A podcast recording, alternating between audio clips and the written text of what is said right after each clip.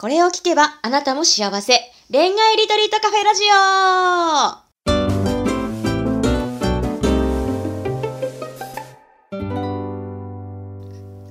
こんばんは、ラジオパーソナリティのペクです。この番組は毎回アラサー女子の様々な恋のお悩みを一瞬で解決する魔法のラジオです。それでは、オールアバウト恋愛ガイドの久野浩二さん、ボイジャータロットセラピストのマリーさん、本日もよろしくお願いします。はい、よろしくお願いします。はい、今日はですね、まあ、先週の最後にもお話ししたんですけれども、役割のサインを教えてくださいっていきたいと思います。では、マリさんからお願いします。はい。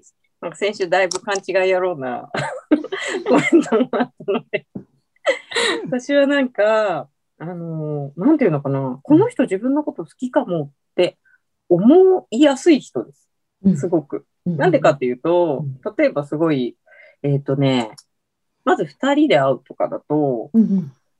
あもうこの人、まあ、あの恋愛対象かどうかとかじゃなくて、普通に人間として好きか嫌いかで言うと、疲れてんだなって思うんですよ。2人で会うくらい確かに、ご飯食べに行くとかだし。で、なんか、すごいいっぱい喋ったりとか、自分のこう、なんだろう、相談事じゃないけど、うん、男の人が相談事するときって、まあ、2パターンって、下心がある人か、うん、本当に信頼して話してくれる人か、私はどっちかかなって結構思ってて、うん、で、その、例えばこう、今の彼女とうまくいってないみたいな会話の時は、警戒心万全で聞くんですよ。奥さんとうまくいってないとかは。絶対もうなんかその時点でこの人、ちょっと私的にはかっこ悪いみたいな感じの人だから、女子結構みんなそう思ってますからね。男子、結構、あ、幸せにできないやつって自分で言っちゃってるから、あれだけど、仕事のことで悩んでるっていうのを、こう、真剣に仕事の話としてやりとりとかしてる時は、なんか信頼されてるんだなって思った時に、まず脈というか好かれてるんだなってとこで一旦受け止めます。で、その後恋愛に持っていくかどうかになった時は、その後、例えばご飯に行くことがあったり、この間話聞いてくれてありがとう、ちょっとご飯行こうよってなったりとか、で、連絡取り合うのが、こう、個別にちょっと増えたかなっていう時に、もしかしたら？とか、あとは休日に会うのを誘われたらとか、なんかその辺で、あ、もしかしたら？って思ったりはします。まあでも勘違いやろうなんて結構早い段階で思うので。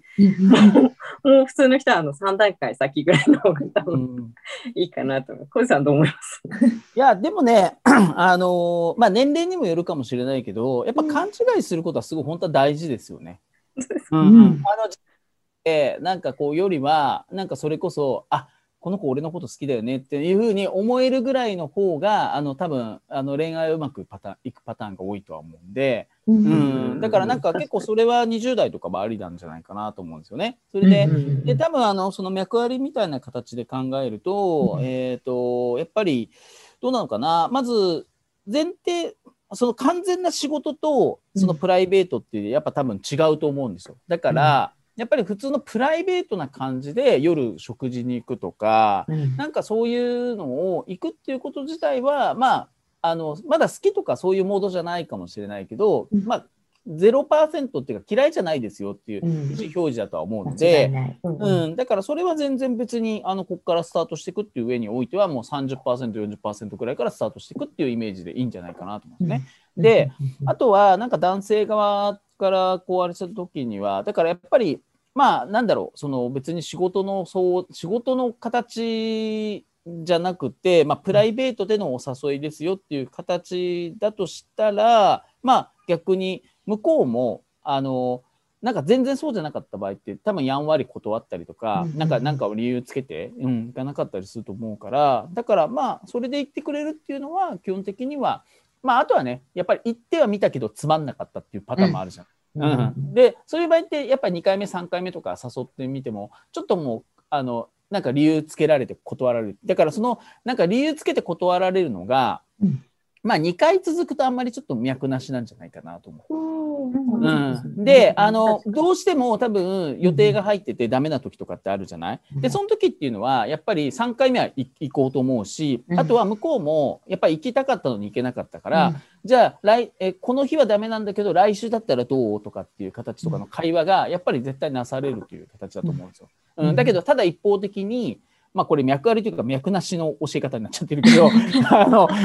だけどうん、だけど、あの、それで、ほら、だから、えっ、と、あ、すいません、なんかこの時は、あの、なんか予定入ってダメなんですよって言って、ああ、そうなんだ、分かった分かったっていう形で、まあ、その時はあれだけど、じゃあ、次回は、あじゃあ、その次の週だったらどう？あ、ここまだちょっと予定が分かんないんですよねって言われるっていうことは、ちょっと脈なし傾向かなっていう感じがあるんで、ちょっとそれは、あの、その辺をなんかちゃんと、えっ、と、なんていうのかな、ちゃんと空気を察するっていうところは、男性側としても、うん、うんまあ、やるといいのかなと思いますけどね。うん。ね。いやー、難しいですね。この判断もなかなかね。2回とも実は別に予定が、なんていうのかな。な？うんあと、あとほら、なんか女の子の場合だと、うんなんかとりあえずちょっと気乗りしないんだけど、まあ約束しちゃったっていう時って、うん。ちょっとこう、前日ぐらいとかに、うん。ちょっと体調が悪くなっちゃったりする時あるんですよ。ちょっとなんか、おあ腹痛くだ。ちょっとあるかも。て、それ、それで、あの、直前、前日の夜とか、当日、す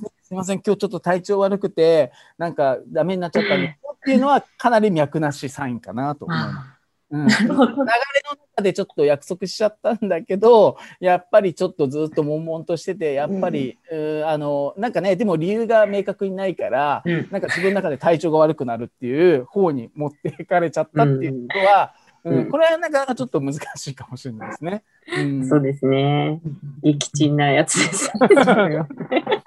すみません、あのテーマがちょっと脈なしじゃなくて 脈なし、脈なしの見分け方みたいになっちゃいました。でもね、はい脈ありだと思いうん。込ん。で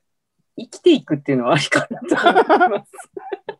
最初に戻りけど、うん。なんかね、さっきね、脈ありなしのネタの時、なぜか私頭にローランドが浮かんでて、わかります？ローランドって。うんうんなんかな、何分あったら世界中の女性幸せにできるみたいなコメントを私見た時に、このぐらい思い込んでるからモテんのかなってちょっと思ったことがあって、うん。別にこう、一人の人あのゼリーに持ってたい人はわかんないですけど、うん。ももしかしたら脈があるかもって思いながらチャレンジしているうん。女子でも男子でもが多分いい感じなんです。よ。うん。本人はすごいモヤモヤしてるけどね、うん。恋愛してるから。うん。だけどその一生懸命誰か思ってる時の女の子可愛いし、その女の子にプレゼントを考えたりとか、そのデートしようか、そうかとかやってる男の子がすごい素敵だし、うん。